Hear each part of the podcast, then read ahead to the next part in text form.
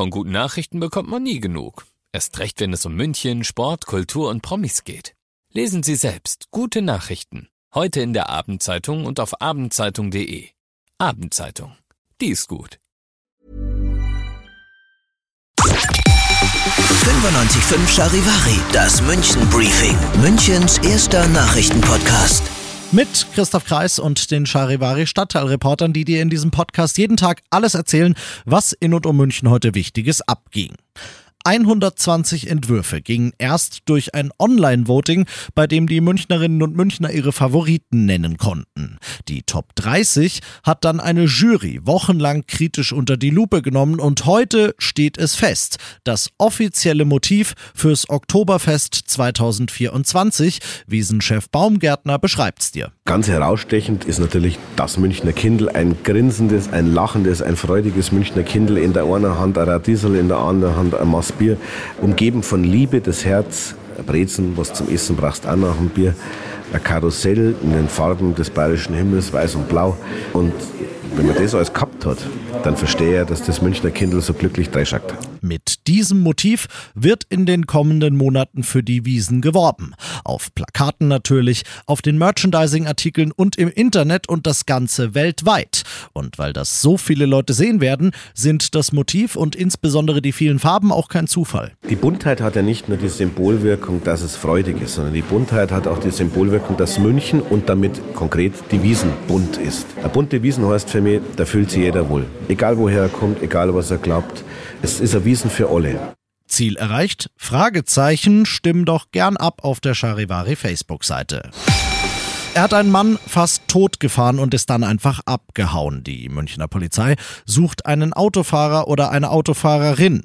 Denn in der Nacht auf Donnerstag wird vor einer Tiefgarage in der Rosenheimer Straße in Heidhausen ein Obdachloser überfahren, der dort in seinem Schlafsack liegt. Obwohl der Mann schwer verletzt ist, hält der Fahrer des Autos nicht an, sondern türmt.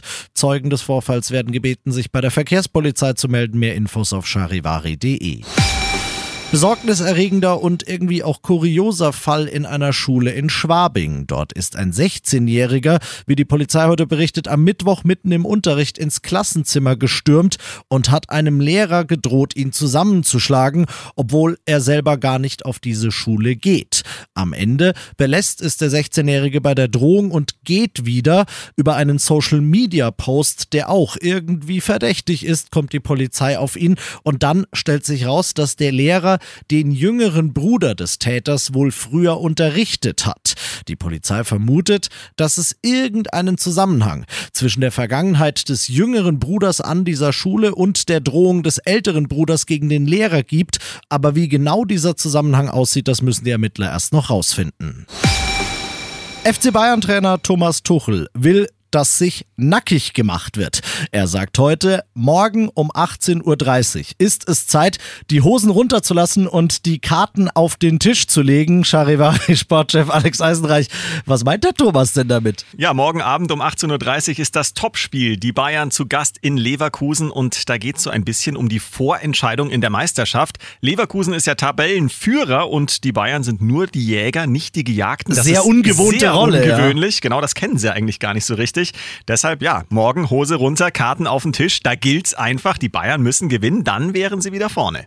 Die Bayern haben Stand jetzt 50 Punkte. Das ist zum jetzigen Zeitpunkt eigentlich rein zahlenmäßig eine gute Saison. Aber Leverkusen ist halt dieses Jahr tatsächlich noch besser. Ja, ein Tick besser sind sie definitiv. Sie sind noch ungeschlagen in der ganzen Saison, nicht nur in der Liga, sondern in allen Wettbewerben. Das ist sehr beeindruckend. Sie haben auch einen guten Trainer, Xabi Alonso, der war früher ein Bayern-Spieler. Da ärgern sich die Bayern vielleicht auch ein bisschen.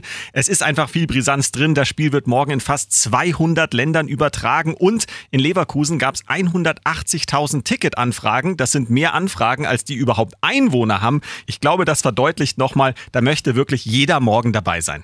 Ich für meinen Teil nichts gegen Leverkusen, aber ich möchte da nicht hin. Ich will das auf meiner Couch gucken. Wann und wo tue ich das denn am besten? Ja, du guckst das bei Sky morgen um 18.30 Uhr geht's los. Und jetzt musst du mir noch sagen, wie es ausgeht. Ja, das ist immer die fiese Frage und meistens liege ich dann doch irgendwie daneben und schimpf mich eigentlich Experte. Ich sag jetzt trotzdem 2-2. Genau deswegen lasse ich ja normalerweise dich tippen, damit ich es nicht machen muss. Ich tue es jetzt allerdings in diesem Fall trotzdem. Ich sag, die Bayern können Topspiel und gewinnen das Ding 2-1. Und das noch zum Schluss. Kleiner Zeitsprung. Anfang 2019. Es ist Schneechaos in München und trotzdem stehen tausende Menschen freiwillig in Schlangen vor dem Rathaus oder den Zweigstellen des KVR.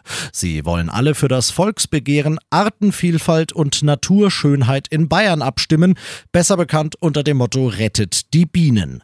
Das Volksbegehren hat Erfolg, wird umgesetzt und jetzt, fünf Jahre später, ist es Zeit für eine Bilanz.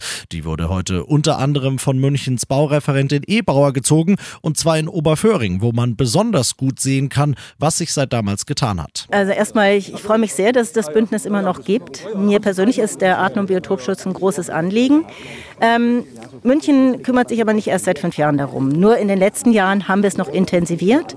Und äh, zum Beispiel diese Anlage hier, das ist ja ein sehr neues Gebiet, ähm, der Prinz Eugen Park. Hier kann man sehr gut sehen, was dann im Einzelnen jetzt inzwischen umgesetzt wird. Also hinter mir ist jetzt zum Beispiel ein großer Erdhügel für Bienen. Es ist an den Gebäuden, sind Nistmöglichkeiten. Es gibt äh, Lehmkanten, die heute erhalten werden. Früher hätte man das nicht getan. Das heißt, ich glaube, der Blick hat sich einfach noch mal verschärft. Nicht nur in Parks, die ja eh schon Natur sind, sondern auch mitten in der asphaltierten City hat sich in den letzten fünf Jahren was getan. Das prominenteste Beispiel ist das Rathaus. Schauen Sie mal, äh, was wir im Sommer dort an Begrünung haben. Das sind nicht mehr die traditionellen Geranien, so wie Sie es vielleicht noch von früheren Fotos kennen. Das sind wirklich sehr artenreiche ähm, Bepflanzung, die wir da in diesen Nistkästen unterbringen. Und der Oberbürgermeister hat mir mal gesagt, das ist so erfolgreich und so ökologisch, dass an schönen Sommertagen er sich gar nicht traut, das Fenster aufzumachen oder auf den Balkon rauszugehen, weil so viele Bienen und äh, Insekten unterwegs sind im Herzen der Stadt. Wenn es hilft, diese Insekten und insbesondere die Bienen zu retten, dann wird's Dieter Reiter, so wie ich ihn kenne, verschmerzen können. Ich bin Christoph Kreis, macht dir ein schönes Wochenende. Wir hören uns am Montag wieder. 95.5 Charivari, das München Briefing. Münchens erster Nachrichtenpodcast. Jeden Tag ab 17 Uhr. Dieser Podcast ist eine Produktion von 95.5 Charivari.